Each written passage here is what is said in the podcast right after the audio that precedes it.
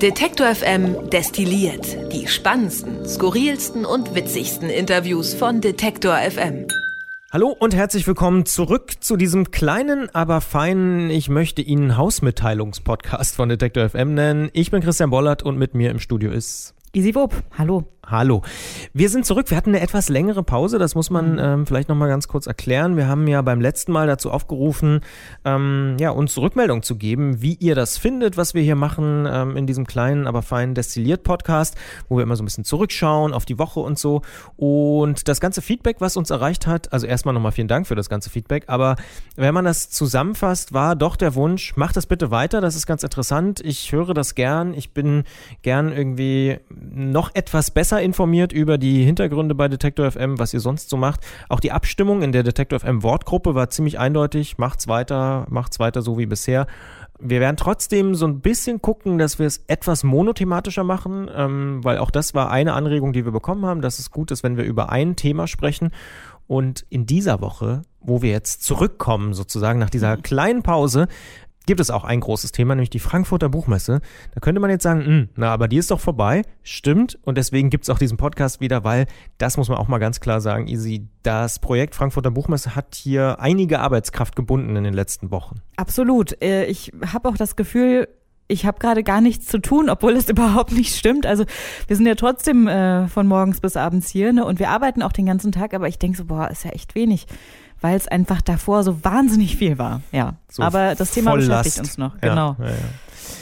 Ja, das Thema beschäftigt uns noch und deswegen wollen wir auch ein bisschen zurückgucken. Ähm, wie geht's dir denn jetzt so ein paar Tage nach der Buchmesse? Was nimmst du mit? Was bleibt hängen von der Buchmesse 2018? Also wir waren in Frankfurt mit einem eigenen Stand, haben dort Lesungen gemacht auf der Plus. Das ist ja die große Kreativwirtschaftsmesse, wo man so ein bisschen auch den Fokus weitet und sich eben nicht ausschließlich mit Literatur beschäftigt, sondern eben auch mit allem anderen, was mit Publishing und Kreativität zu tun hat. Ähm, ja, wie blickst du zurück? Mittlerweile ähm, bin ich auch tatsächlich zu 100 Prozent angekommen. Ich hatte das Gefühl, zwischendurch ist immer noch so ein bisschen was auf der Autobahn hängen geblieben. Also es hat ein bisschen von, gedauert. Von dir? Von mir, genau. Und hinzu kommt natürlich, dass äh, keiner von uns ein Wochenende hatte. Ne? Also wir sind gerade eigentlich, ich weiß gar nicht, am wievielten Tag durchgängig äh, hier und arbeiten, beziehungsweise arbeiten wir einfach. Wir waren ja nicht hier. Aber äh, so langsam erhole ich mich, glaube ich. Und ich blicke tatsächlich sehr, sehr positiv zurück. Also ich finde, wir haben man sollte sich ja nicht immer so selbst loben, aber finde ich, kann man auch mal machen. Wir haben ein echt tolles Programm auf die Beine gestellt und es hat auch alles sehr gut funktioniert. Wir waren am Ende, glaube ich, hatten wir einen kleinen Koller auch. Alle wollten dann irgendwann nach Hause. Das aber, ist aber interessanterweise, finde ich, immer so bei Großprojekten. Ja, das ist wie so Klassenfahrt oder so. Genau. Dann, dann wollen alle schnell nach Hause, keine Pinkelpause mehr und äh, los durchfahren los, auf der Autobahn genau. bis, bis, ganz nach hinten auf ja, jeden ja, Fall. Ja. Aber was mich total freut, ist, dass ich auch einfach wahnsinnig Lust habe zu lesen jetzt. Ne? Also wir haben hier ja noch total viele Bücher stehen und die wandern jetzt so durch die Redaktion. Wir haben schon gesagt, wir richten hier so einen Buchtauschschrank ein. Ähm, aber es haben alle Lust zu lesen. Alle, die die Interviews gehört haben, auch die, die gar nicht mit dabei waren, sagen, hey, ich will irgendwie mal mir was angucken.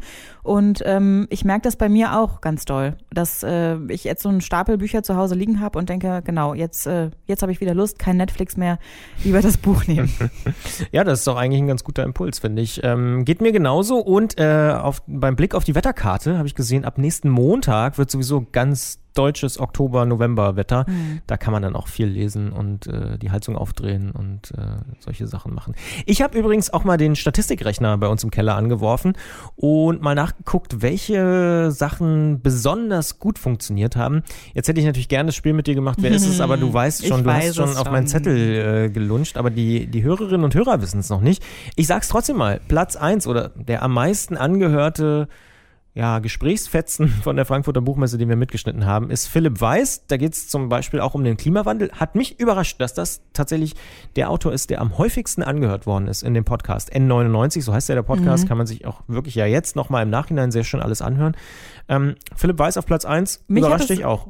Ja, am Anfang schon, jetzt, jetzt nicht, nicht mehr. mehr. Nee, ah. überhaupt nicht. Warum? Äh, ich habe mir das Ganze nochmal angesehen und Philipp Weiß hat ja wirklich so ein extrem ambitioniertes Debütprojekt veröffentlicht. Tausend Seiten. Und wenn man das jetzt schon hört, würde man sagen, okay, lese ich nicht.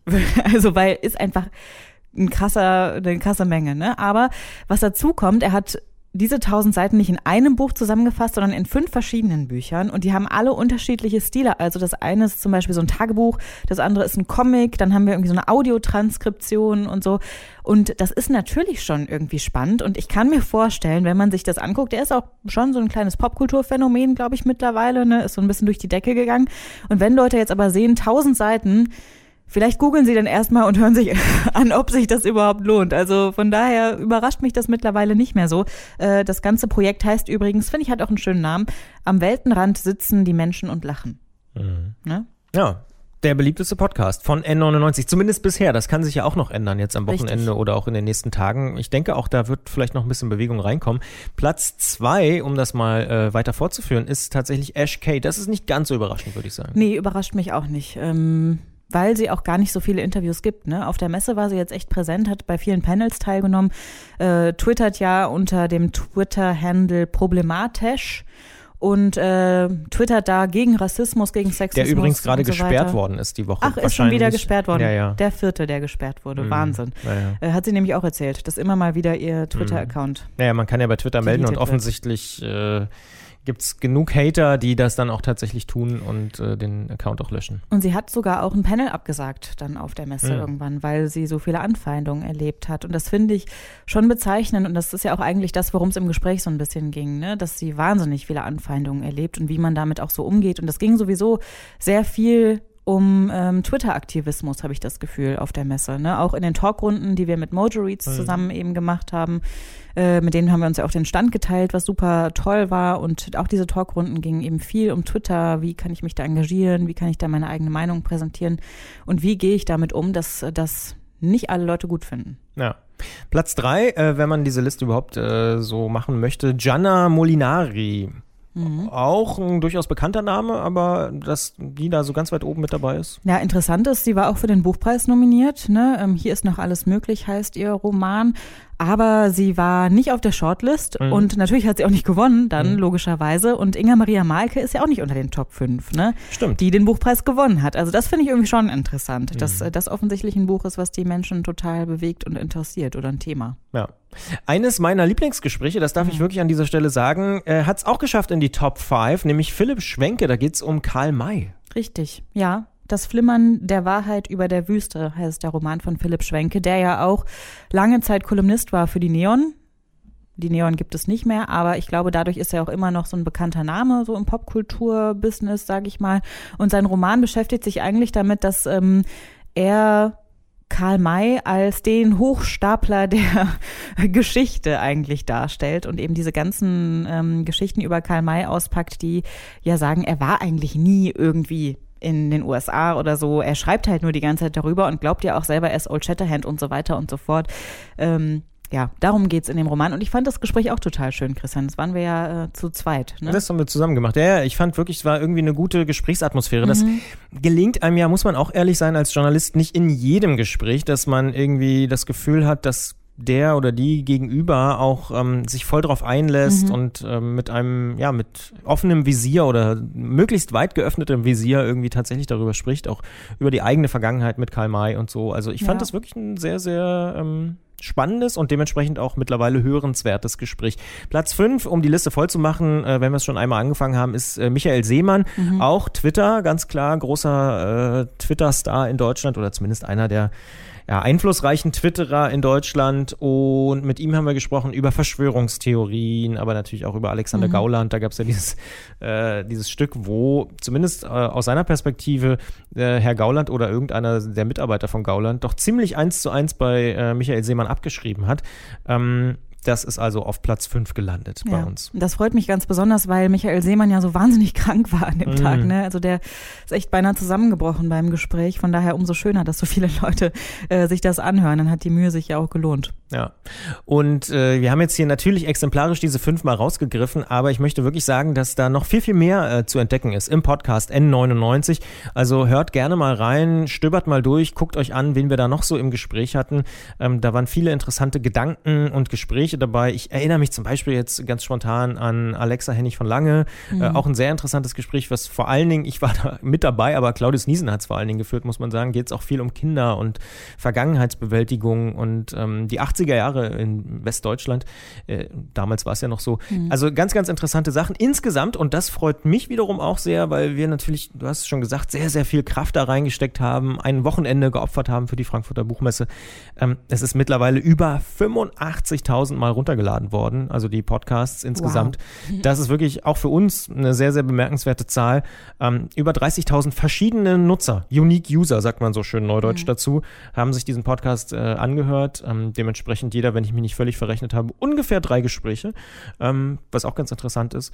Und äh, da sagen wir Danke und wer es eben noch nicht getan hat, äh, gerne mal reinhören. N99 heißt der Podcast oder Frankfurter Buchmesse kann man auch einfach bei Spotify, ja. Google Podcasts, so Apple und einfach eingeben, findet man. Ähm, das ist so der Rückblick auf die Frankfurter Buchmesse. Freust du dich schon auf nächstes Jahr? ja, tatsächlich freue ich mich mittlerweile schon auf nächstes Jahr. Ich habe gedacht, ist doch eigentlich noch viel zu früh, um da hinzugucken, aber äh, ich freue mich schon, auf jeden Fall, äh, das kann man sagen. Ich freue mich auch aufs Programm, aber ich freue mich auch auf den Dezember, denn äh, da feiern wir ja ein bisschen, Christian. Stimmt, da ist ja gleich das nächste Highlight sozusagen, auf das wir jetzt demnächst hinarbeiten, denn wir feiern neun Jahre Detektor FM am ja. 7. Dezember 2018. Wer da zufällig äh, in Leipzig sein sollte, ist herzlichst eingeladen, denn wir haben auch Gäste. Mhm. Nicht nur das Detektor FM DJ-Team, wie man es fast schon klassischerweise äh, kennt von unseren äh, Geburtstagen, sondern dieses Jahr haben wir auch Gäste aus Norwegen. Kack Motherfucker.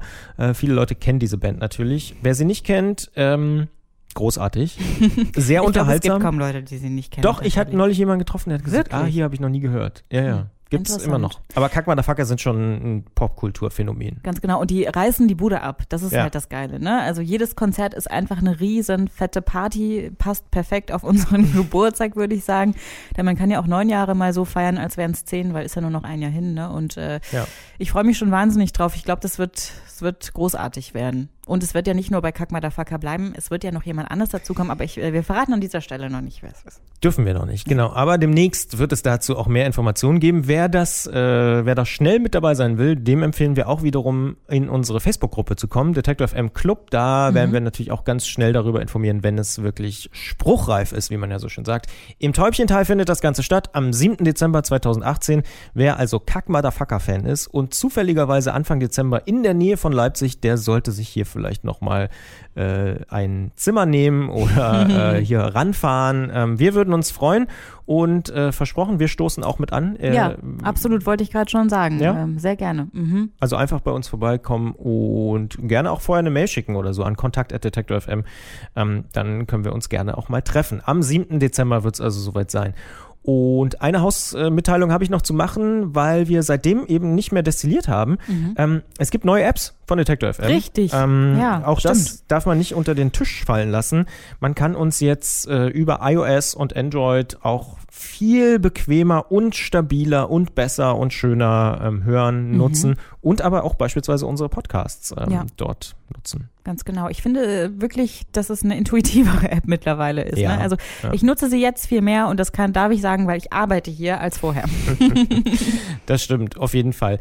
Ähm, ich bin auch sehr froh, dass wir das geschafft haben, weil, das muss man auch dazu äh, sagen, die andere App war schon ein bisschen äh, aus der Zeit gekommen. Ja. Jetzt äh, mit der neuen Version geht das viel, viel besser. Ich nutze beispielsweise, weil ich ein Android-Nutzer bin, ähm, auch zum Beispiel ähm, die Funktion Chromecast, also mhm. dass ich das auf Lautsprecher streamen kann, die in meiner Wohnung verteilt sind. Und was ich vor allen Dingen eben tatsächlich auch nutze, ist die ähm, Podcast-Funktion. Dass, mhm. wenn ich einen Podcast dann anklicke, den wir jetzt dann neu machen, die anderen habe ich meistens natürlich alles schon im Abo, ähm, dass ich dann direkt über meine Lieblings-Podcast-App die hören kann. Das finde ich wirklich ganz praktisch. Ähm, und ich muss auch sagen, äh, musikalisch, ich weiß nicht, wie es dir da geht, ich bin wirklich jemand, der, wenn er jetzt über die App hört oder wenn er Detektor hört, der dann auf Favorisieren klickt und dann so eine Liste sich damit generiert, mit welche Lieblingssongs habe ich bei Detektor FM entdeckt. Ja, absolut, mache ich auch. Ähm, und, äh, ich kenne aber noch die St äh, Zettel- und Stiftfraktion, die gibt es auch immer noch, die sich das einfach immer aufschreiben. Ich bin auch eigentlich ein Freund von Aufschreiben, aber nicht bei der Musik, weil Musik einfach äh, bei mir sehr, sehr viel digital funktioniert unterwegs und so und da hat man einfach auch nicht immer einen Stift und einen Zettel dabei. Ne? Aber deswegen ähm, finde ich diese Playlist oder so Favoritenfunktionsgeschichte ziemlich, ziemlich gut, ja. Mhm. Und dann möchte ich noch einen Hörtipp loswerden von dieser Woche. Mhm. Und zwar das Gespräch mit Korrektiv über diese Cum-Ex-Geschäfte. Äh, oh, das war, finde ich, diese Woche eine der großen Nachrichten und ich bin sehr froh, dass wir mit Frederik Richter von Korrektiv da genau den Mann äh, im Gespräch hatten, der ja sich intensivst mit diesem Thema beschäftigt hat. Und das ist ja schon krass, dass da in ganz Europa äh, diese Geschäfte weitergelaufen sind, dass die Finanzämter da so langsam waren und so und dass diese, ja, man muss es wirklich sagen, kriminellen Machenschaften da noch so jahrelang so weitergegangen sind. Das fand ich war so ein Hammer der Woche, der bei mir so hängen geblieben ist. Absolut. 55 Milliarden ähm, ist ja auch nie keine kleine Zahl. Ne? Kein Pappenstiel, wie man so sagt. Ja, ja, das stimmt. Und ach, ein habe ich noch. Komm, ich habe gerade gestern eine super Doku gesehen. Das Hohe Haus von einem von mir sehr geschätzten Kollegen Lars Seefeld ähm, ist auf Phoenix gelaufen, also ein Mediathekentipp. Und zwar begleitet er zusammen mit Bernd Bentin, ähm, auch vom ZDF Hauptstadtstudio, die sieben Müllers im Bundestag für ein Jahr. Mhm. Und ähm, das, die Doku ist gestern das erste Mal gelaufen, 45 Minuten lang absoluter Politik-Wochenend-Tipp von mir, ähm, sich das mal anzuschauen. Das Hohe Haus auf Phoenix gelaufen, aber dementsprechend wahrscheinlich auch in der ZDF-Mediathek zu finden.